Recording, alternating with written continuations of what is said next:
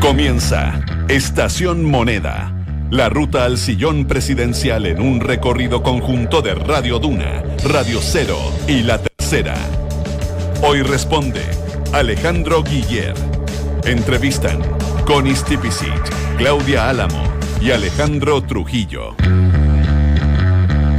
Candidato independiente con apoyo del Partido Radical, Socialista, Comunista, PPD, Izquierda Cristiana y más. 54 años, sociólogo, periodista y senador por Antofagasta. Casado, tres hijos. En sus intenciones por llegar a la moneda sin lograr la unanimidad en la nueva mayoría, convenció a buena parte de sus partidos y dejó en el camino así a otros aspirantes como el propio Ricardo Lagos Escobar.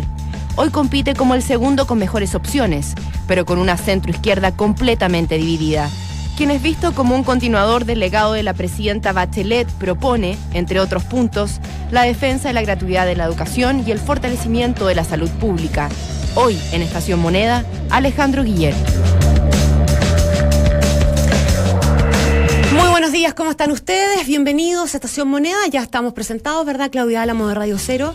Alejandro Trujillo, la tercera, con Stipicic por Radio Duna y nuestro invitado, el candidato y senador Alejandro Guillé. ¿Cómo está, senador? Buenos días, bienvenido estar en campaña muy bien. lo, notábamos, un poquito difónico, le estábamos dando consejo. Pero quedó contento porque escuchó que le habían dicho 54 años y no 64, que vamos a dejarlo ahí. Por favor, si habíamos quedado en 54, yo no iba a hacer ningún desmentido. bueno, Alejandro, eh, me gustaría partir por preguntarle si no le incomoda o qué le pasa a usted cuando ve que es la figura de Sebastián Piñera la que se está apropiando del sello y del legado de los mandatarios de la concertación. Y no usted, que es el candidato de la nueva mayoría, de la mayoría de los partidos de la nueva mayoría, excluyendo la democracia cristiana, ¿verdad? Bueno, Piñera tiene esa tendencia a, tomarlo todo, ¿no? No es de los que deja nada, porque primero se fue a la derecha, de repente se dio cuenta que con eso no le bastaba, se quiere venir al centro ese travestismo político es lo que hace que hoy día acá se esté subiendo bastante y se le esté metiendo por la derecha a la espalda de él. ¿Qué reconoce y usted en el barrio, Y en el barrio nuestro va a perder el tiempo. ¿Qué reconoce usted del legado de los presidentes de la concertación? Que le gustaría hacer lo suyo y eventualmente decirle a Sebastián Piñera, espérate un poquito, estas figuras son de mi lado. Primero, inequívocamente la adhesión a la democracia. Piñera fue un hombre que se benefició de la dictadura y más allá del límite incluso de lo aceptable circunstancia que él mismo vivió. Primero, la transición a la democracia, que ha sido ejemplar. Segundo, la capacidad de dar gobernanza en momentos de gran incertidumbre para el país. Y tercero, comenzar a mm, introducir las variables sociales en un país donde la concentración de la riqueza es una de las más altas en el mundo donde hay estadísticas confiables, porque no todos los países tienen la capacidad nuestra de llevar número para todo. Pero tiene un punto... Y por lo tanto ha tenido ahí, yo creo, una buena capacidad de dar gobernanza. No hay ninguna coalición en la historia política de Chile que haya durado tanto tiempo. Y eso es porque ha logrado tener sintonía con la ciudadanía. Pero Sebastián Piñera tiene un punto, tal vez, el senador Alejandro Guillé, y es que su mundo político, la nueva mayoría, ha renegado de lo que fue la concertación, ha vilipendiado por lo menos la figura de Ricardo Lagos, que fue, digamos, un ícono de esta, de esta antigua concertación, y Sebastián Piñera no solo ha tomado ciertas eh, figuras emblemáticas como la Patricio Elwin en su franja, sino que habla de una segunda transición, de hacer un gobierno como el de Elwin, que privilegie los acuerdos. Eh, por lo tanto, Piñera ha tomado aquello que la nueva mayoría, su mundo político, desechó Pero primero él toma las banderas de la nueva mayoría con un sentido oportunista, porque él no fue de la primera mayoría ni creyó en aquello que hoy día reivindica. En segundo, en nuestro lugar, en nuestro sector, yo cada vez que menciono a Michelle Bachelet o a Ricardo Lago o al presidente Elwin o a Frey, todo el mundo ovaciona. Por lo tanto, no hay una desafección hacia ellos. Lo que hay son momentos distintos. Y eso uno lo tiene que apreciar y por lo tanto nosotros somos continuidad y somos cambio. Si un país cada vez que cada cuatro años elige un gobernante da tumbos distintos, al final no termina en ninguna parte. Tú necesitas elementos de continuidad, pero también cada gobierno tiene sus propias tareas y desafíos y esa es la gracia de la política, hacerse a cargo de por ejemplo, las demandas sociales que no estaban tan fuertes en los 90 porque eran otro tipo vamos, de demandas. Vamos a ir a temas sociales Sí. en, eh, en el transcurso de la entrevista, pero en la misma línea de lo que estamos preguntándole con Claudia, ¿le importa a usted que Ricardo Lagos no lo haya respaldado hasta ahora? ¿A qué atribuye esa falta de apoyo de Ricardo Lagos a su candidatura? Primero porque él es un patrimonio de la alianza y cuando tú tienes una coalición que lleva varios candidatos y que en el fondo va a tener la primera vuelta transformada en primaria, me parece razonable y yo habría hecho lo mismo, de no pronunciarse en esta etapa y hacerlo más bien en la segunda cuando ya está definido quién es el candidato. Él tiene que ser un factor de unidad de la coalición y no de O división. sea, ¿usted espera que sí lo apoye en segunda vuelta, de usted pasar usted a segunda vuelta? O sea, yo no espero nada, eso es una decisión que él tomará en total libertad, no, no tengo por qué estar Pero dando mensajes por los medios de comunicación. Pero esperaría el gesto. Lo que pasa es que eso es inducir a las personas a hacer cosas que uno pide. Yo creo que hay que darle la libertad, él sabrá tomar decisiones. Es una persona, es una estadista, tiene mirada a largo plazo y sabrá lo que tiene que hacer mejor que yo. Mm. Pero puede haber quedado medio herido también por la forma en que salió de la candidatura del PS, ¿o no? ¿Pero por qué? Para el apoyo a usted. ¿Pero y por qué salió No, pregunto, herido? pregunto. No ¿Puede nada. haber quedado? ¿Podría haber quedado? No creo. ¿No? ¿Usted no ha podido conversar con él a lo largo de estas campañas? No, no hemos conversado tampoco con Eduardo Frey y ni siquiera alcancé a conversar con el presidente Alwin antes que falleciera, porque uno tiene su propia rutina y anda en, en terreno y en campaña, anda buscando votos. No, Ya que lo Yo no soy lo- mucho de, la, de reuniones eh, políticas o con los ex gobernantes, porque no es el momento tampoco.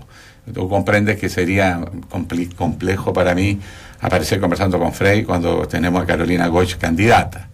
O sea, son Pero- señales que uno tiene que por Pero prudencia usted, senador. Guillé, usted en la línea, digamos, tratando en el vértice cambio, continuidad Mm. y también lo que representa la figura de la... Usted consi- que- ¿Por qué cree usted que, que Ricardo Lagos eh, no logró conectar con esta ciudadanía? ¿Por qué usted sí y por qué Lagos no? Eh, ¿cuál es, qué, qué cree usted que, que- que cambió en la percepción ciudadana?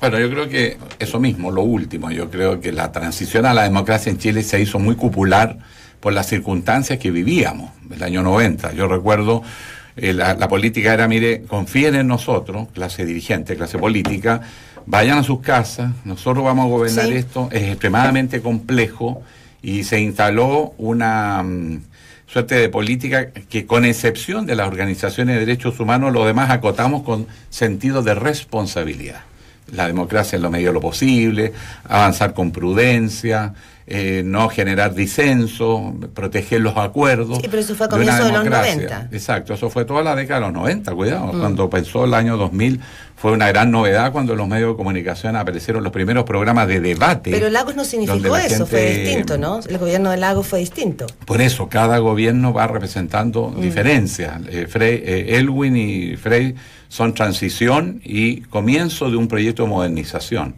Lago entra a la modernización con toda la fuerza, pero ya Bachelet, en el primer gobierno, es una señal de cambio de liderazgo, más que la visión desde el Estado, empieza la sociedad a pedir liderazgos desde la base social, que la representen, porque la gente empieza a percibir, yo, y eso yo lo sentía a comienzo, incluso a los 90, que la gente ya sentía que la democracia se había estabilizado. Y lo sentí como periodista cuando empezamos a hacer programas de debate. Cuando empezamos el año eh, 99, la gente nos llamaba y decía, tengan cuidado, ciertos temas mejor no discutirlos. Había un temor. Pero ya con Lagos se consolida la transición. Pero Lagos y por representaba lo tanto, esta- pero es la visión Sí, de Estado. Claro, pero Lagos representaba probablemente un gobierno, eh, si hubiese llegado a ser candidato presidencial, finalmente, una mirada eh, menos horizontal de la política que es la que usted plantea. Y a veces a uno le, cuesta entender eh, cuando usted plantea ser el presidente de la gente y el gobierno ciudadano y el, y el- y el ciudadano como protagonista, ¿cómo pretende gobernar? ¿Qué significa gobernar con un gobierno ciudadano en una sociedad más compleja, más empoderada, eh, más informada? Porque finalmente la, la gente elige un presidente para que gobierne. Alguien tiene que cortar el queque. Si todo esto funciona solo con plebiscitos, probablemente entremos en una situación yo no he hablado de plebiscito, Ah, salvo en el marco constitucional. Eh, y si me gustan, ¿ah? para ciertas materias Ya. controversiales que la ciudadanía decida. Son momentos diferentes, por eso digo, hasta el lago es claramente la visión del estadista que gobierna desde arriba con la clase política y los partidos son los grandes articuladores. Pero ya Bachelet representa la búsqueda de la sociedad civil de liderazgos que le sean más cercanos a su sensibilidad y a su agenda. Y ahí irrumpen otros actores sociales. La política no es solo de los partidos políticos. También están los movimientos sociales, los sindicatos, los grupos empresariales, las Fuerzas Armadas, la Iglesia, todos son actores del sistema de poder. Y en particular en Chile lo que se evidencia en la segunda mitad de la década del 2000 es la emergencia de la sociedad civil y las reivindicaciones que son sectoriales. Y no, incluso se cruzan. Por ejemplo, el tema medio ambiente no es atributo de la izquierda. Hay gente de derecha, de centro, de izquierda que, que está convencida que, requer- que requerimos un desarrollo sustentable, por ejemplo. Entonces, son parte de los nuevos cambios y mucha gente prefiere participar en un movimiento social que es acotado, eh, que tiene un periodo de duración y no en un partido que implica una suerte de adhesión, de compromiso casi de por vida. Estamos haciendo Estación Moneda junto al senador Alejandro Guillé, Alejandro Trujillo. Senador, a propósito, usted mismo hace hizo mención a algunos expresidentes. Quería llevarle una comparación que seguramente eh, va a aflorar hoy día nuevamente a propósito de cuando, cuando conozcamos los resultados de la encuesta CEP que está prevista para hoy. Tanto por, por algunos personajes que se repiten, eh, como por algunos escenarios que son más o menos similares, sobre todo en lo que se refiere a la dispersión de la centroizquierda, esta elección es vista por casi todos los analistas como muy parecida a la que fue la elección del 2009. Quería preguntarle si eh, cuánto le acomoda o le acomodaría a usted que su candidatura termine eh, al final siendo comparada con lo que fue la candidatura de Frey el 2009. ¿En qué sentido? ¿Es, es- es Guillé el 2017 en lo que fue Frey el 2009 en el sentido un, un candidato que logró el 29%, que, que tiene una ventaja, o sea, que, que enfrenta una ventaja bastante amplia del, del- del candidato que va liderando, en este caso es Piñera, se rep- decíamos, se repiten los personajes. ¿Le complicaría a usted que eh, su candidatura sea medida en comparación a lo que fue la candidatura de Frey el 2009? Son momentos distintos.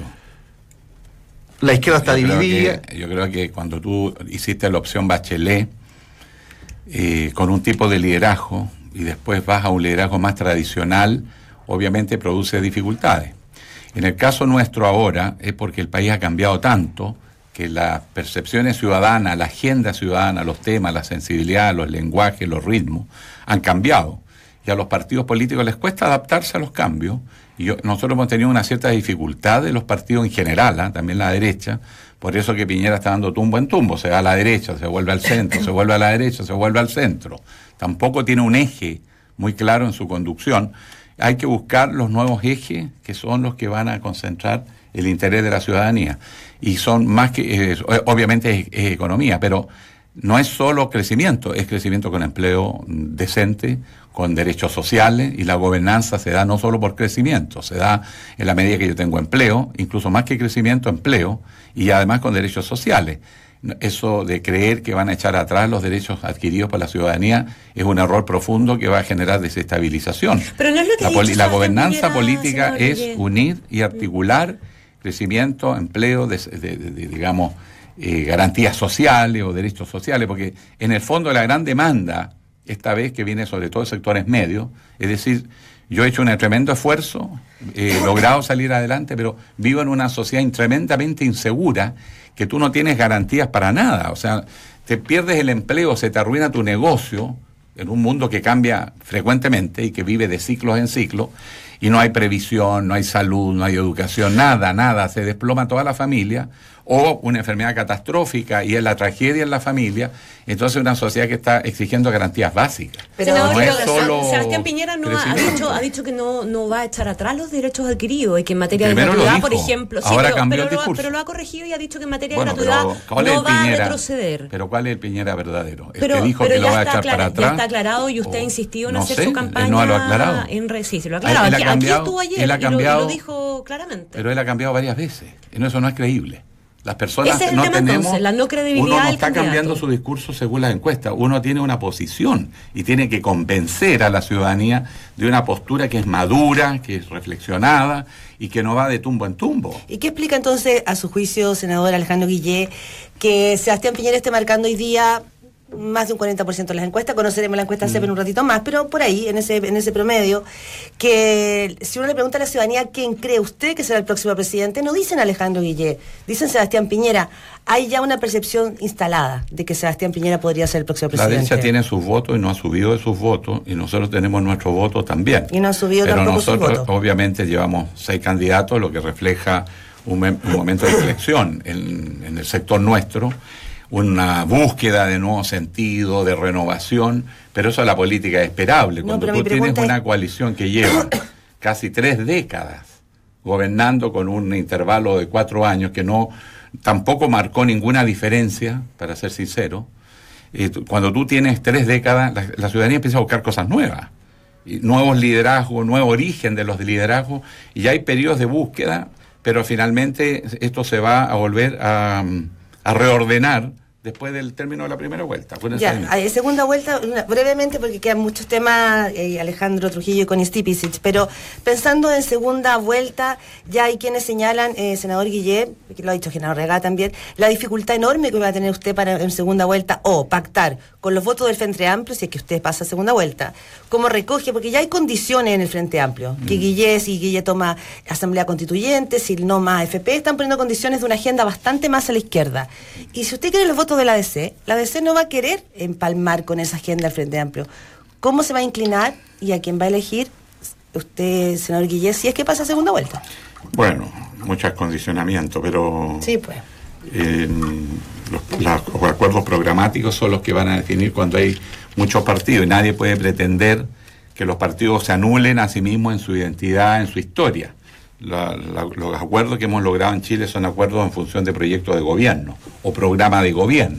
¿Y el alma política que- suya está más cerca de la deseo del Frente Amplio para tomar una opción en ese equilibrio que va a ¿Ustedes tener han, que han hacer? hecho un, comparado de las propuestas de uno y otro? ¿Del Frente Amplio de usted y de Carolina Sí. Goich? En algunos temas, sí. Bueno, resulta que hay una hay mucha más semejanza lejos que diferencia. Mm. Por ejemplo, Carolina Goich dice que la gran diferencia conmigo es que ella es partidaria de que las concesiones también se apliquen en los hospitales y yo no. O sea, tú no me vas a decir que es una división dramática que desgarra. No, a pero me imagino que con el Frente no- Amplio no usted sí puede tener diferencias más profundas. Tiene la misma política que de- nosotros en esa materia. En esa. Y, y no, no, no creo que desgarre a nadie ese tipo de diferencias. Y lo que va a definir esto son programas muy concretos. Ahora, nueva constitución quieren todos los chilenos. O sea, el la constitución centralista que nosotros tenemos, perdón, desgarra las regiones. Pero usted no está Y si yo me junto, yo me junto en regiones con empresarios, con trabajadores, y cuando hablo de centralización es una ovación generalizada. Por lo tanto, todo el mundo entiende que una constitución chilena que parte diciendo unitaria, centralizada, qué sé yo, es una unitaria descentralizada, es una aspiración nacional. Mm. Pero usted Después, no está por la Asamblea Constituyente, solo para aclararlo. pero tú a diferencia requieres- del Frente Amplio. Pero lo que pasa es que nunca nadie ha definido lo que entiende por Asamblea Constituyente. ¿Qué entiende usted por Asamblea Constituyente? Eso es lo que yo les he preguntado a todos los expertos y nadie me da una definición concordante. ¿Y qué- y qué lo que todos quieren decir es que tú necesitas un mecanismo de participación ciudadana activa que Pero se no inició solo participación ciudadana, ese es el punto. Obvio, porque tiene que pasar por los mecanismos formales de la institucionalidad, porque si, tú no sacas nada con formar una asamblea y si no tiene legitimidad y legalidad, sus resoluciones podrán ser retóricas, podrán ser de propuesta, podrán ser de idea, pero eso pasa por una validación dentro del sistema. Y eso significa Congreso Nacional, de todas maneras. Y además consulta plebiscitaria. Y en eso estamos todos de acuerdo. Ahora, ¿cómo hace el proceso participativo? La verdad es que hay harta creatividad en el ambiente, pero todos coinciden es que no puede ser como se han hecho todas las constituciones hasta ahora, que han sido sin participación de los ciudadanos. El Frente Amplio propone también un impuesto del 2% a la riqueza. ¿Usted estaría de acuerdo superricos. con eso? Ah. ¿El impuesto del Mira. 2% a los super ricos? Nosotros tenemos en marcha una reforma eh, tributaria que todavía no entra en régimen, todavía falta el impacto del próximo año para que entre. Yo creo que hay que esperar, eh, evaluar la reforma tributaria y en ese momento ver si hay que hacer ajustes o no. Pero de partida no estaría de acuerdo con ese 2% a los super ricos, entonces no en el- diferencia no con es en este minuto, pero eso hay que revisarlo después por lo siguiente. La- los primeros antecedentes preliminares que me han entregado eh, de parte de gente que está manejando el tema de la administración del- de la recaudación tributaria, etcétera, no menciono fuente por un tema de, de que es una conversación al respecto, es que el 93% de los nuevos recursos que ha recaudado el Estado vía reforma tributaria lo está pagando el 10% más rico. Es, decir, en lo esencial se está cumpliendo el propósito que las personas más ricas de Chile empiezan a pagar más. impuestos, porque nosotros tenemos un sistema, a diferencia de los países desarrollados que son sistemas desintegrados, donde lo que son las utilidades de la empresa van por carril distinto a los que renta la familia, y por lo tanto se declaran dos impuestos diferentes. En Chile había un sistema, cons- eh, digamos, que juntaba ambos fondos y por lo tanto tú podías disfrazar tus gastos de familia como gasto de la empresa. Por eso que hay gente que compra en los supermercados en la fila de factura y tú ves que lo que están comprando no es para la empresa, es la leche, es la carne para su familia. Y eso permite la ilusión tributaria. Entonces, al separarlo, nosotros ahora optamos por un régimen semi-integrado, que significa que hay un cierto nivel de pago por familia, y eso ha permitido recaudar más. Pero hay un 7% que hay que ver de dónde viene. Si viniera de la pyme, y eso está apretando mucho a la pyme, yo creo que es justo revisar porque había ese compromiso, por lo demás, en la reforma tributaria, que no iba a afectar a las pymes. Entonces, si ese 7%, que es mucha plata, tú ves que efectivamente tiene un poquito ahogada las pymes, uno tiene que darle un poquito soltura para que la pyme no se bancarice necesariamente y se mueva con su propio movimiento de plata y no caiga en el crédito, porque al endeudarse y sobre todo porque le facturan a tres, cuatro, cinco y hasta seis meses, quedan endeudados y quedan entrampados. Y ese es el problema principal de las pymes. Entonces nosotros tenemos que revisar primero qué pasó con la actual reforma tributaria Antes de tomar antes de tomar decisiones, si modificas, no modificas, puedes ajustar a la baja, puedes ajustar al alza, pero eso es un ajuste una vez que tengas evaluación del sistema tributario. Senador. No puedes cambiar la estructura tributaria cada gobierno. Senador, eh, eh, si, si usted llegara a pasar a la segunda vuelta va a tener un problema práctico en lo inmediato. Eh, la nueva mayoría como coalición hoy día formalmente no existe, no existe ni siquiera como pacto parlamentario, hay listas distintas, con, cada uno con su nombre. ¿Usted se va a ver entonces llamado quizás la necesidad de eh, convocar o llamar a la construcción de una nueva cosa, un nuevo, una nueva coalición, un nuevo pacto? Eh, eh, ¿Cómo está visualizando esa coalición? ¿Cómo está visualizando ese pacto con el que tendrá que competir en, en segunda vuelta con, con Piñera? ¿Qué tan amplio? Eh, ¿Va a estar Boric? ¿Va a estar eh, Jackson? Eh, Sharp. Char? Andrés Velasco. ¿Con quién piensa construir ese, Claro. esa coalición? Bueno, sin ser infidente, voy a decir generalidades, basta leer la prensa. Pero ¿por qué va a decir de hace generalidades? tres meses atrás. Ya. de Ah, pero tratemos de seguir el hilo. Ya, hacer- la prensa hace tres si usted meses. compara la prensa hace tres meses atrás, las declaraciones de los incumbentes, y las compara hoy, nadie puede decir que no hay un clima radicalmente distinto. Pero le hago las preguntas que hacía eh, Ahora, el alcalde Charp. infidente. Sí, sin- para que sea un poquito más infidente. Charp dio una muy buena entrevista que le daba a David Muñoz. Decía, eh, por ejemplo, señor senador Guillé, ¿está dispuesto a avanzar en una agenda post-neoliberal? Lo que ellos plantean es un cambio de modelo. Y yo, entonces yo me pregunto, Alejandro Guillé, ¿está disponible para, para analizar una agenda que cambie el modelo que impera en Chile hoy día? Este es un debate que está en todo el mundo, porque si tú te das cuenta, la matriz productiva chilena es una matriz primero exportadora, y los motores de la economía chilena se están enfriando demasiado rápido. Es decir, si en la década de los 90, por decir algo, incluso en parte del 2000, la economía chilena crecía enormemente gracias a estos motores, hoy día estos motores se están enfriando y todo indica que es una tendencia permanente. Es decir, el país no puede seguir dependiendo de las materias primas, van a seguir siendo patrimonio nuestro, pero necesitamos urgente diversificar la matriz productiva como condición de mantener ritmos de desarrollo. Y eso lo dice el Standard Poor's. Cuando nos bajan la calificación y nos dice que son un país más riesgoso, es sobre todo porque se ha dado cuenta el mundo de que Chile depende de 6, 7 productos. Eso es una extrema vulnerabilidad, porque además depende de los precios en los mercados internacionales que van a ser cada vez más inestables. Pero eso significa Entonces, un cambio de modelo, como plantea hay gente del Frente Amplio, Lo que de es que- revisar la agenda post-neoliberal, como dicen Pero es ellos. que eso es una mirada un poquito para el siglo XX. Hay que mirar más al siglo XXI. La O sea, economía del siglo el Frente Amplio XXI. está mirando todavía al siglo Sí, XX. sí, yo creo que Ah, sí, somos, ah. pero si somos súper conservadores en Chile. Ah, es que Porque que la economía que viene, la economía que viene es la economía de la creatividad, la economía naranja, la economía donde eh, las capacidades de las personas no se miden por el capital material económico financiero, Eso usted sería más sino por el ecológico. talento. Un candidato Ejemplo, más ecológico. eh, ejemplo, eh, Alibaba, que es la principal empresa de comercio en el mundo, la inventaron ocho universitarios chinos y gastaron tres mil dólares. El capital hoy día es la creatividad, O sea, es usted se siente más crear avanzado lo que, el- nuevo. que el Frente Amplio. Yo no califico, estoy explicando lo que yo pienso. No necesito adjetivar ni menoscabar a otros, sino que el mundo que viene es un mundo de los grandes no- negocios.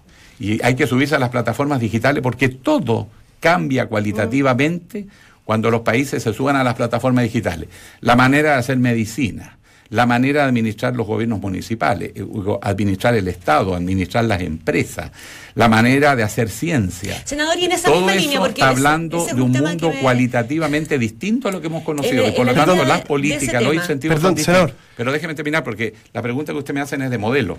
En realidad, un sistema de acumulación completamente distinto al que hemos tenido. Es que yo que ha quiero- estado dominado primero por el de- de sector industrial, después por el sector financiero, y hoy día es curioso. Pero todos los grandes negocios, los más, eh, eh, eh, digamos, que llevan la vanguardia, es economía del conocimiento, y eso no es más que inteligencia humana aplicada a descubrir e inventar lo inexistente. Y en Chile, ojo, miren el PIB, está apareciendo como una actividad que ya está consignada en el PIB. Es decir, ya empieza a tener impacto en la economía del país, lo que significa que ya hay chilenos en el siglo XXI. Senador, perdón que insista, eh, eh, pero creo que nos desvía un poco de la, de la pregunta que le había hecho. Quería yo que usted me definiera un poco cómo visualizaba esa coalición, eh, a quién veía dentro de esa coalición, cuál era el espíritu de esa coalición y cómo va a ser la convocatoria que usted va a hacer después de la primera vuelta. Primero yo soy convencido que republicano, que uno gobierna para los 17 millones de chilenos más menos que somos. Uno no gobierna por un sector. Pero necesita darle articulación al liderazgo y necesita armar equipos en función de una propuesta programática que es una manera de resolver los desafíos que el país tiene. Pero créanme que eso es mirando más al siglo XXI que al siglo XX. Yo creo que uno de los efectos es que siempre queremos comparar con lo que conocemos. Y la verdad que se nos está viniendo un mundo que es muy abierto.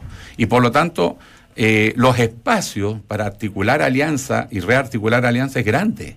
Pero hay que entender que la política ya no se hace solo con los partidos, mucho más con ciudadanía y que no es solo movimiento social. Por ejemplo, los nuevos emprendedores, las nuevas actividades económicas. En Chile se está dando una situación impensada y que era perfectamente lógico que ocurriera, pero no la imaginamos tan rápido.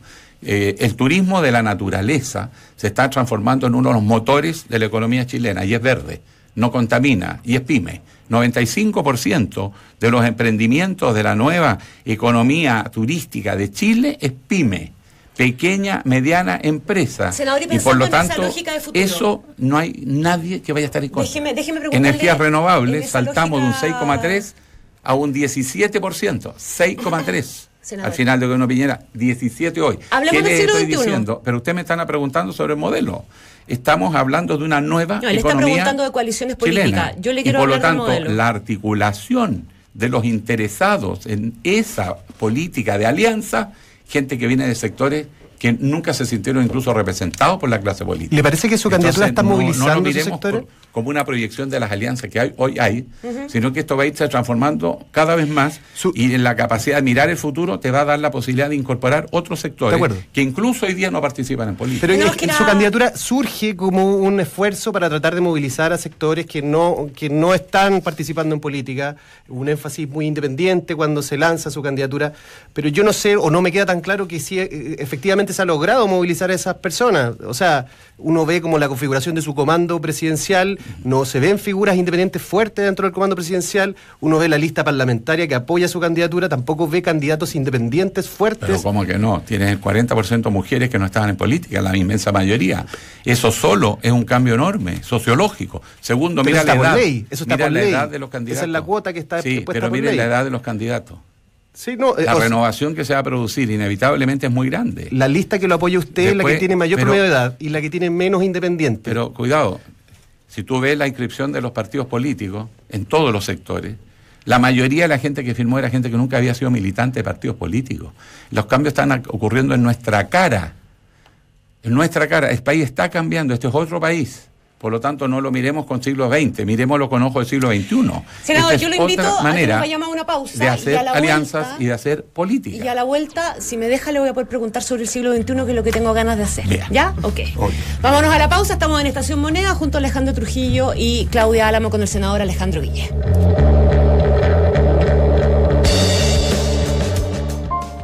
Existen cosas en la vida que te pertenecen y que son solo tuyas, como tus recuerdos, tus miedos, tu risa y tus metas. Los ahorros que juntas a lo largo de tu vida y la rentabilidad que en AFP Habitat te entregamos también son 100% tuyos. Por eso, elige Habitat, la AFP número uno en rentabilidad en todos los fondos en los últimos 15 años. Infórmese sobre la rentabilidad de su fondo de pensiones, las comisiones y la calidad de servicio de las AFP en el sitio web de la Superintendencia de Pensiones, www.spensiones.cl. Oh, ¿y ese reloj, amiga? ¿De dónde lo sacaste? Ah, lo traje a Estados Unidos. ¿Y esa cartera no me digáis de China? Sí. ¿Y cuándo viajaste? No, no fui de viaje. Los canjeé con mis puntos de BBVA. ¡Qué buena! Porque valoramos tu tiempo. Con la app BBVA Wallet puedes canjear tus puntos por cualquier compra que realices con tus tarjetas de crédito en Chile o en el extranjero. Y todo desde tu celular. Conoce más de esta y otras funcionalidades en bbva.cl. BBVA, creando oportunidades. Infórmese sobre la garantía estatal de los depósitos en su banco o en sbif.cl. Atrévete a más con Open Movistar Cloud y confía la información de tu negocio a un partner con el respaldo de un gran data center para que tus datos estén siempre seguros y disponibles. Protege tu empresa con el respaldo de Huawei y confía los datos de tu negocio en caso de pérdida o robo. Contrátalo en movistar.cl slash empresas y obtén el primer mes de servicio gratis. Movistar, elige todo.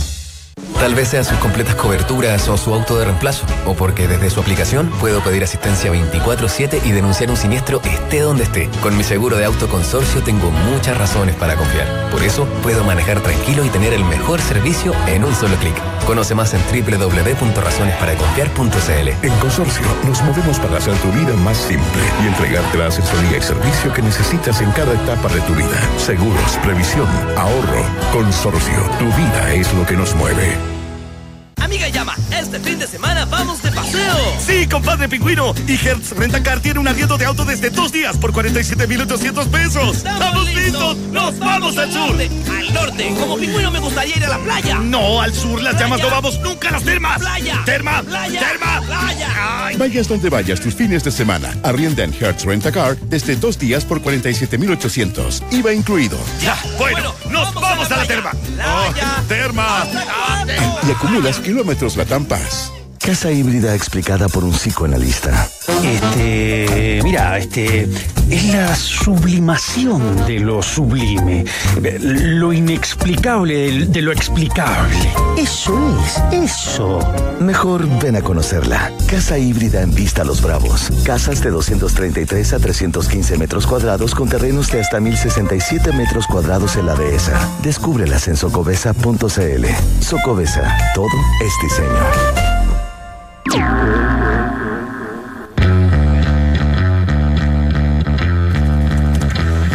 Seguimos haciendo Estación Moneda, Duna Cero y el diario La Tercera, junto a Alejandro Trujillo, Claudia Álamo, con Istipicic, con el senador Alejandro Guillé.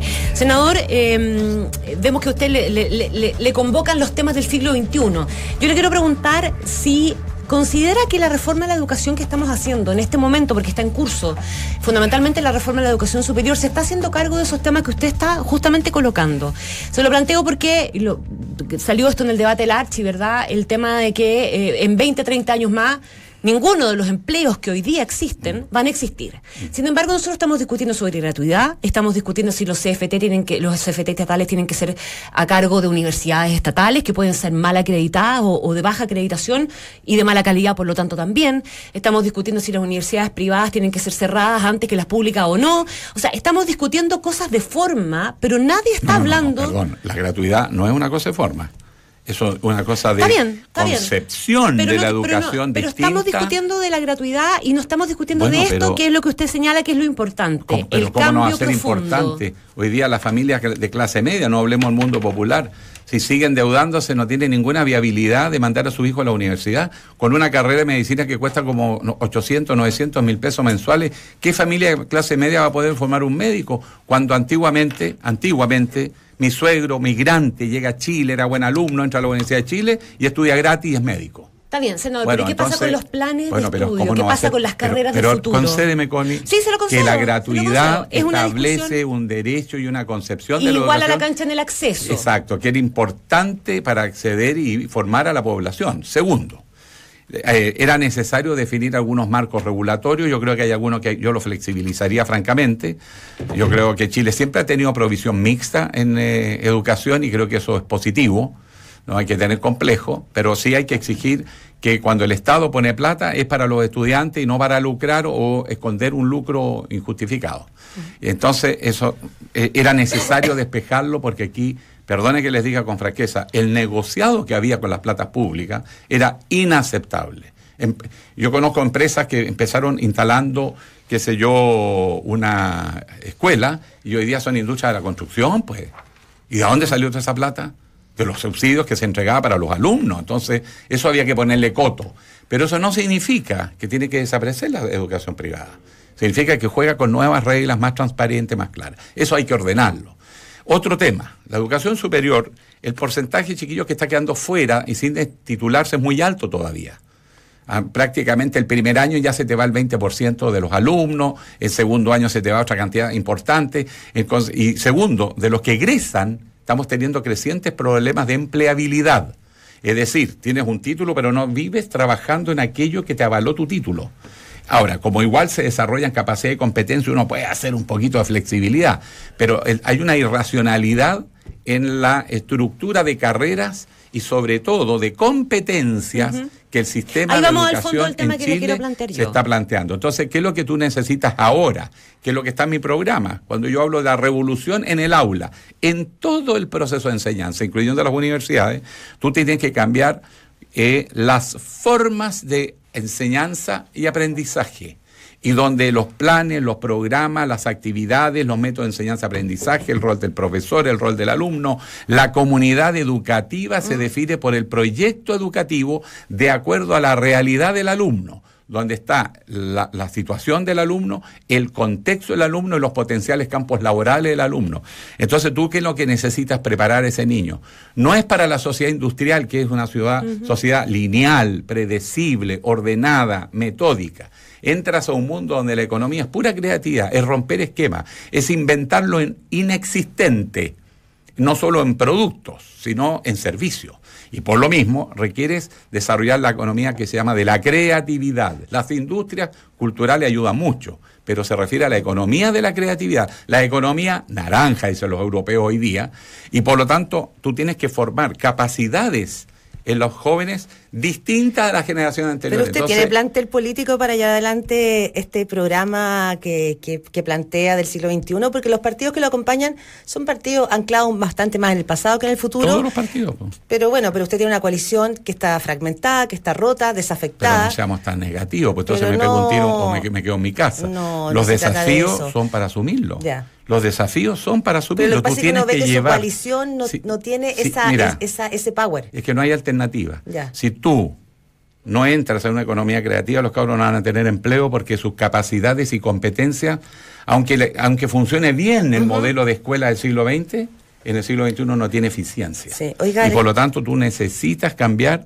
los modelos educativos. ¿Y Entonces, eso implica un ritmo rápido? Pues le planteo por, por lo siguiente. en la Universidad de Chile, en muchas universidades, perdone, en muchas universidades se está trabajando esto. Si No, esto es novedad. a lo mejor- a mí no se me ocurrió Sí, a, lo a mejor mí. La, a lo mejor la pregunta es, es- es liviana en ese sentido, pero digo, ¿a qué ritmo debiera ir Chile? Porque Sebastián Piñera, eh, que es como 24-7, plantea que, que hay que crecer, avanzar, ¿verdad? y usted tiene un ritmo más, más, más tranquilo, bueno, también ha dicho que le gusta la siesta, entonces, como ¿cuál debiera ser el Cuando ritmo? tú te levantas a las cuatro y media de la mañana todos los días y trabajas hasta las diez y media de la noche, una siestecita te cae bien. la, pro- la siesta provinciana que dice usted. esa- Exacto. esa- Y, y no necesitas una siesta en cámara, reclinado en tu sofá, en tu sillón, con los pies arriba del escritorio, Sí. 20 minutos y tú sigues Reparador. operando hasta las diez y media de la noche. No puedes hacerlo de otra manera. Ya, pero ¿a qué, ¿a qué ritmo debiera avanzar este país? Lo más rápido posible, pero Ya. los países tienen su ritmo. ¿no? Somos los países nórdicos. Pero los países nórdicos se dieron el tiempo y en 20, 20, 25, 30 años se demoraron en dar vuelta países que eran tan atrasados como nosotros o más y que hoy día nos tomaron la delantera lejos.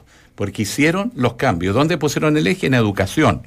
¿Y cómo lo hicieron? Revolucionando el aula. Y la experiencia política, Alejandro Guille, para llevar adelante un país y una agenda tan ambiciosa como la que usted plantea, no pudiera, no, no, no le podría jugar en contra. Uno ve casos como Donald Trump, Macron, fenómeno que ha bajado. El propio Mariano Rajoy se le ha criticado por su falta de destreza política.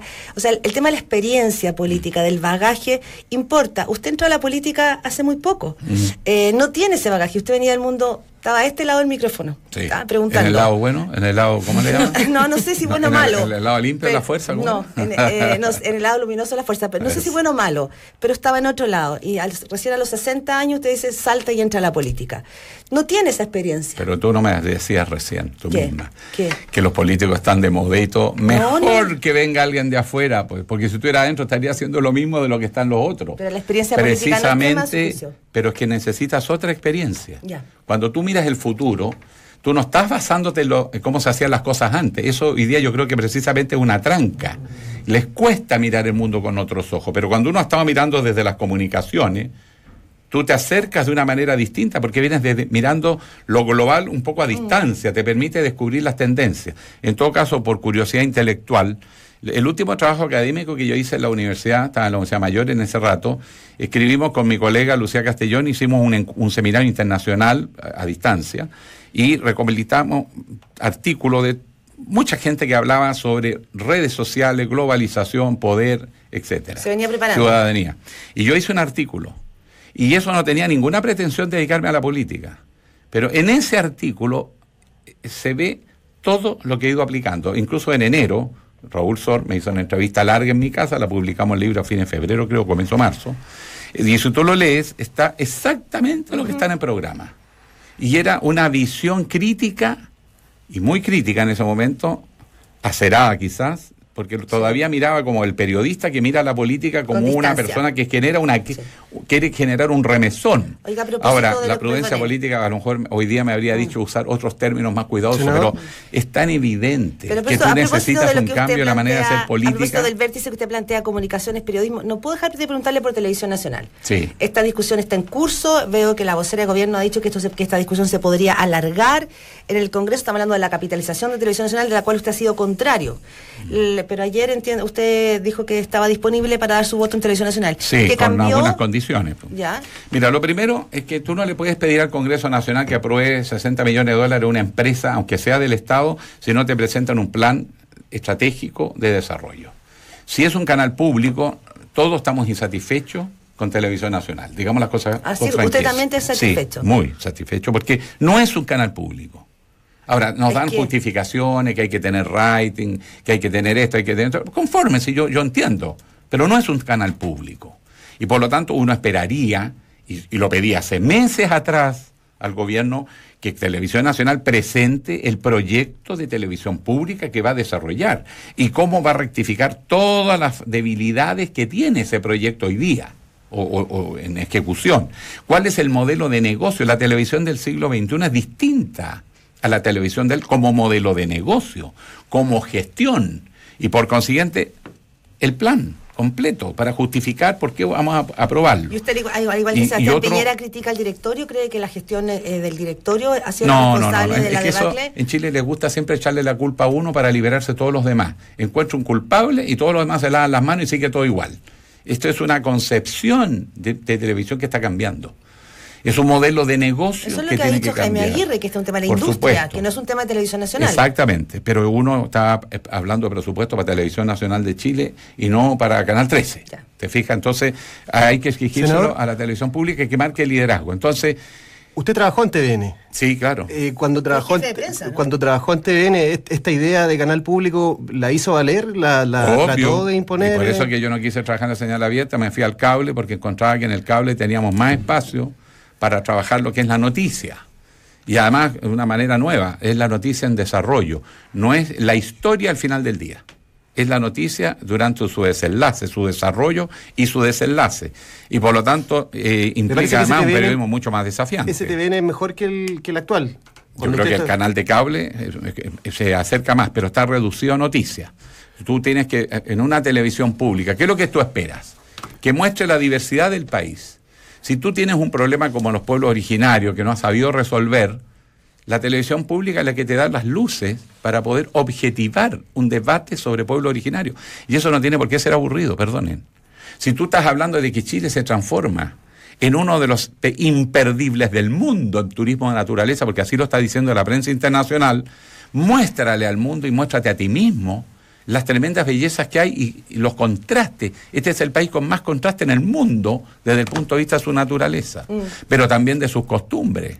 de su historia. Habla de eso en las pantallas. Haz una teleserie que hable de su historia, con amor, con drama, con todo, pero que te sitúe en un Chile que eh, busque en sus raíces energía para mirar al futuro. Pero sin recursos, Bueno, Televisión Nacional no tiene en este minuto la posibilidad de pero, un área dramática. pero el que gestionaron mal las plata es problema de ellos, pues. Así que ahora es problema del Congreso Nacional. El futuro de Televisión Nacional depende de, de que el Senado le dé más plata. Hoy ¿Cuántas día, veces? hoy día el futuro de Televisión Nacional parece que depende de que el Senado le dé más plata. ¿Y, Sí. y qué, No, qué o nos sea, asegura que en la- cinco años la- más no están la- endeudados de nuevo? O sea, usted plantea lo mismo que Sebastián Piñera. Pero obvio, pues, se tiene que presentar un proyecto de Televisión Nacional. Solo precisar no estamos algo que- pidiendo nada. Hay un tema con la estructura de costos de un canal de televisión. Usted formó parte de ese canal de televisión. Eh, me ha tocado ver gente de la oposición eh, que lo han plazado, por ejemplo, si usted estaría disponible eh, para transparentar. Eh, ¿Qué tipo de remuneración o qué salario percibía usted cuando formaba parte de TVN? Que el tema de Pero si le preguntan a Sebastián Piñera, era mi patrón. Él era mi empleador en, Chilevisión. pero en TVN. Y en todos los canales, TVN. todas las radios y todos los canales funcionan sobre la base de sociedades profesionales No sé de sus rostros. No sé nada. de sus rostros. en esta radio no es así. Usted Bueno, podría pero tú has estado transparentar. en otros medios, sabes que en otros medios es distinto. La industria Es que no Chile- todos, no y yo no solo declaré mi impuesto. Paulina Núñez, diputada de Renovación Nacional, Monkever y no sé, un tercer diputado más que no sé quién es, me revisaron toda mi estructura tributaria 10 años atrás. No encontraron nada reprochable, nada ilegítimo. Por lo tanto, además yo no tenía la sociedad de profesionales que permiten comprar autos y cosas por el estilo. Yo tenía la más conservadora, que era simplemente tener una sociedad para cobrar el sueldo, porque la industria lo exige. Se- Pero esas cuentas están claritas, fueron auditadas incluso por la, por la oposición a nosotros y no encontraron nada. Entonces, y segundo, si tan tanto reproche, bueno, re- reprochen a los empleadores que ponen la regla del juego.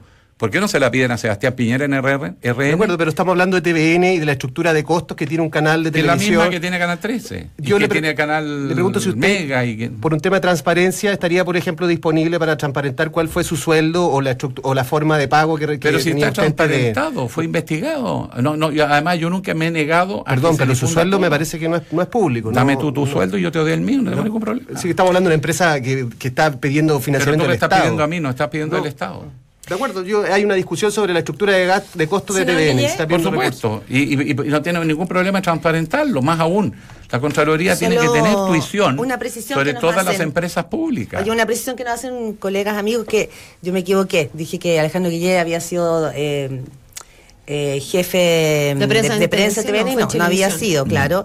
Y también eh, es Eh, cierto que usted tuvo un programa en el cable, claro, pero también es cierto que tuvo un programa en la televisión abierta, Sí. Factor Guillé, Sí. que eso no lo habíamos considerado en la conversación. Senador, a propósito de la polémica que usted ha respondido ya ampliamente, ¿verdad?, sobre el tema de San Ramón, y para no ser majadero en meterlo con el tema del narco, porque no.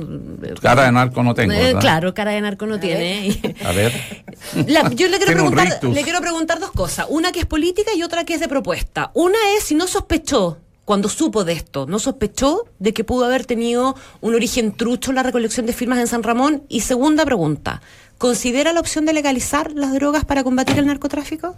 Lo primero es obviamente que no sabía y no tengo por qué saber. Pero preguntó, Yo le aclaró hablo- sus dudas si es que Pero ¿cómo voy a andar cuando voy a un municipio? No, la- no, no, perdón, cuando- la cuando vecina enteró- que vive en la esquina será narco, no será- se Nadie caso. puede, pues, Cuando se enteró del caso. Ah, cuando reventó en los medios de Preguntó inmediato. y le respondieron De inmediato separamos agua eh, de la participación del alcalde, eh, informamos al Partido Socialista, el Partido Socialista tomó sus decisiones. Despejó el tema. las- Pero yo les puedo asegurar una cosa, yo fui a la comuna a buscar firmas, no me las No regalaron, las no me pasaron un sobre con la firma.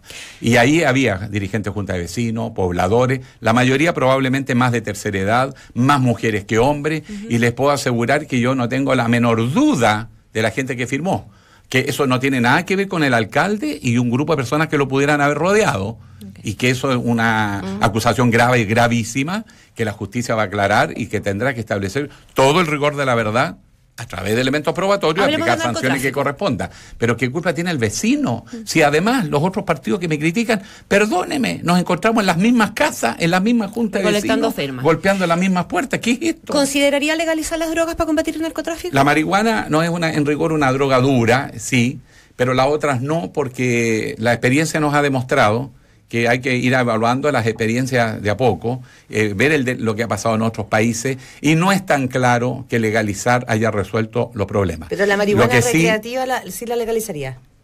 Sí, porque además no tiene ningún sentido. Si esto es como el tabaco. El que fuma todos los días dos cajetillas va a tener alta propensión al cáncer. El que se toma tres botellas, ¿no es cierto?, al día se va a, a- a enfermar.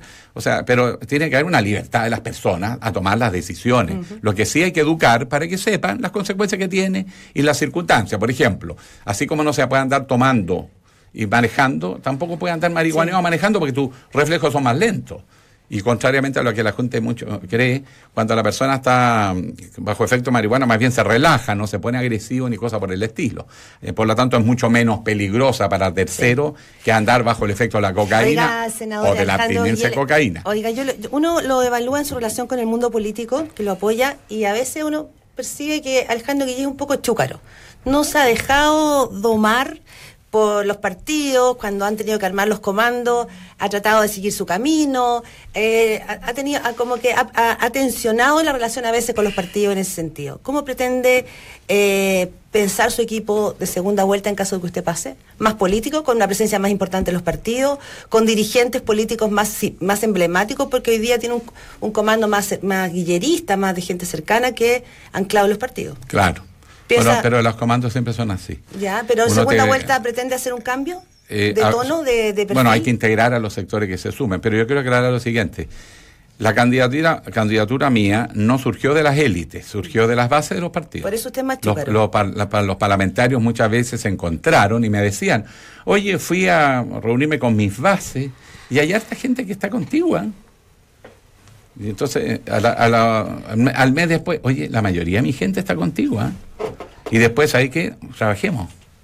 Esa es la evolución. Ya. Es decir, no fueron las élites que dijeron aquí necesitamos a alguien para salvar la situación, sino que la realidad se les fue imponiendo al comienzo muy desconfi- desconfiado, porque no tenemos precedente en la izquierda chilena, ni en la centro izquierda, de un candidato independiente que encabece una coalición de partidos de centro izquierda. No tenemos experiencia histórica. Entonces es un fenómeno muy raro. Pero y por lo tanto los, eh, los dirigentes de los han- partidos lo vieron con desconfianza. No tiene 40 años militancia, el papá no fue militante del partido, el abuelo tampoco. En consecuencia, ¿dónde está la trayectoria? Que es lo que muchas veces los partidos valoran de sus liderazgos. Está aprobado en 20.000 batallas. Y eso hizo que hubiese una cierta desconfianza y una cierta tendencia a decirme, bueno, ya, tú, pero tienes que hacerlo así. No. Si la gente está buscando un liderazgo distinto es porque quiere que las cosas se hagan de otra manera. Y la gente quiere mucho más ciudadanía que partido político. Y mira cómo ha pasado. Les terminó gustando el discurso, ahora están prácticamente todos sumados, no digo que todos, pero casi todos sumados, y además les gustó la idea de la ciudadanía. Y otro, como ahora no hay plata, hay que ir a ganarse el voto puerta a puerta. Eso le ha hecho enormemente bien a la clase política. Senador, ¿cuáles, ¿cuáles son sus expectativas para la encuesta CEP eh, de hoy? Una, Yo- cosa, yo una, dicho- una- una medida importante va a ser la ventaja que le saque Sebastián Piñera. y eh, ¿Cuál sería usted una, una diferencia remontable, eh, considerando... eh, En caso de que usted pase a segunda vuelta. así es. En primer lugar, yo he dicho que las encuestas en Chile se han manipulado groseramente. Segundo, se han interpretado groseramente, porque las encuestas miden cosas distintas y se ¿La les del CEP también atribuyen la considera en ese resultados. grupo? ¿Cuál? ¿La del CEP también la mete en ese lote? Toda, ninguna. en- se han usado además como instrumento de la política. Es decir, para subir candidatos, bajar candidatos. Y en la medida que se vaya acercando la elección empiezan a ajustar. O sea, no le importa lo que pasa hoy día. nada, eso sí, yo me dejado. Y por la encuesta me habría tenido que retirar en septiembre del año pasado. No, pero en, el verano le fue muy bien, eso fue parte de la razón del Claro, para parar al agua y cuando ya se dieron Social- cuenta, entonces subieron a otro, bajan a otro. Ha habido manipulación de los medios, porque además las encuestas en Chile no se hacen por academias que lo que buscan es eh, eh, orientar el debate, sino que más bien es hacer política a través de las encuestas, creando sensaciones para bajonear a un sector, desmoralizarlo. Y ha sido además respaldada eh, muy sistemáticamente. Si no la creemos las encuestas, ¿cuánto cree usted. No cree creo usted que está dato. pesando hoy día la candidatura de Guillé, eh, si, si no le damos crédito a las encuestas? ¿En torno a qué cifra cree usted que va a andar en la primera vuelta? Nosotros vamos a pasar a la segunda vuelta cómodos y eh, vamos a ganar la segunda vuelta. ¿Va a sacar más o menos del 29 que recordaba al principio que sacó Frey en la del 2009? La verdad que no, no tengo idea mucho por cómo va a votar la gente. El gran, la gran incógnita no tiene que ver con la simpatía de la Con la gente hoy día. Porque si tú haces una encuesta y ves cuánto simpatiza la gente, o quién le gusta, o cuál cree que va a ganar, que no es lo mismo que adhesión, eh, y tú lo, lo proyectas y analizas, tiene la gran duda. Es primera elección presidencial con voto voluntario. Entonces, no sabemos cómo se va a comportar la gente y si ese afecto o esa adhesión se va a expresar en ir a votar. Por eso que la campaña nuestra está aumentando cada vez más la idea de incentivar la participación. Porque Chile mayoritariamente es de centro izquierda, no es de derecha. Para, para De movilizar hecho, a, hay a las muy personas. pocos sí. gobiernos de derecha elegidos en el siglo XX y generalmente no duran, no son reelectos. Una, una, una vía de movilización tiene que ver con las subjetividades, con la energía que uno logra transmitir. Eh, los presidentes de la República, los candidatos a presidente, eh, tienen que tener no solo buena idea, tienen buenos equipos, sino también tienen que tener ganas de ser presidente, tienen que transmitir esas ganas de ser presidente. Si uno mira sus intervenciones, sus entrevistas, se encuentra recurrentemente como con frases de que la candidatura, por ejemplo, a usted le cayó casi como por un tema de responsabilidad, que no era algo que hubiera Ah, eso buscado. sí, por supuesto. ¿No le parece que se, tra- se, al- se ha instalado esta idea de que Guillén quizás no tiene tantas ganas de ser Mira, eh, la prensa se encargó, por- digitada, o sea, utilizar los medios a través de grupos de interés. Primero, Guillé, ah, no, pues Guillé no tiene programa. Como si alguien lo tuviera en ese momento, no tenía nadie programa. Pero al único que le obsesionaron con el programa fue a mí. Después, que no tiene partido, lo que por otro lado era una virtud a esta altura para la ciudadanía. Curiosamente, la independencia juega a favor, no en contra. Pero lo mostraron como una debilidad, que no tiene quien lo respalde, que, que no tiene experiencia. Pero ¿y cómo va a tener la experiencia del futuro? Lo mismo que le reclaman a un joven. No tiene experiencia. Entonces, nunca haga nada y deje que los viejos sigan. No, pues. Necesitamos un nuevo tipo de liderazgo. Ahora, eso no fue una idea que, eso que inventó la prensa. No buscada, no Circulaba buscada. entre, entre incluso de sus partidarios, de los Pero eso partidos no que lo significa que no lo digan por la prensa. Porque había Tenemos que otro a la- movimiento. a Pero las lo que voy, para cerrar tu tema, lo que voy es que eh, yo no busqué ser candidato, eso es verdad. Pero puesto en la situación histórica, que los demás se bajaron, yo decidí asumir la responsabilidad y estoy muy contento y cada día más convencido. No solo que voy a ganar, sino que el país necesita otra mirada de hacer las cosas. No podemos seguir haciendo lo mismo con los mismos. Senador Guillé, tenemos un set de preguntas. Esta es la segunda elección presidencial con voto voluntario. ¿ah? Sí, ¿No es la primera? Sí, es segunda. la. Pero tiene que elegir entre dos, entre, entre una de estas Preguntas dos. cortas, ping-pong. Trump o Kim Jong-un. Perdone que le diga, pero no me olvide a, comer veneno. ¿Se quiere Parra, matar de un balazo o de una cuchillada? Nicanor Parra, Pablo Neruda. Ah, no, Neruda. Sí, ¿El Papa Francisco o el Dalai Lama? el Papa Francisco. Está más cerca de mi cultura. ¿Fidel o Chávez? ¿Puedo saltar? ¿Bielsa o Pellegrini? Bielsa. ¿Con siesta o sin siesta? Con siesta, chiquillo. Oiga, la- la siesta provincial. Sé que estamos pasados, pero usted me decía en una entrevista reciente en la revista Cosa que su señora cuando empezó a ver que usted crecía en la encuesta le decía, Alito, Alito, estás jugando con fuego. Y yo me quedé se pensando... asustó. Se asustó. Eh, si a esta altura de la campaña usted siente que, que entró a jugar un poquito con fuego. ¿Tenía razón su señora? No, lo que pasa es que mi señora sabía que no estaba en mis propósitos.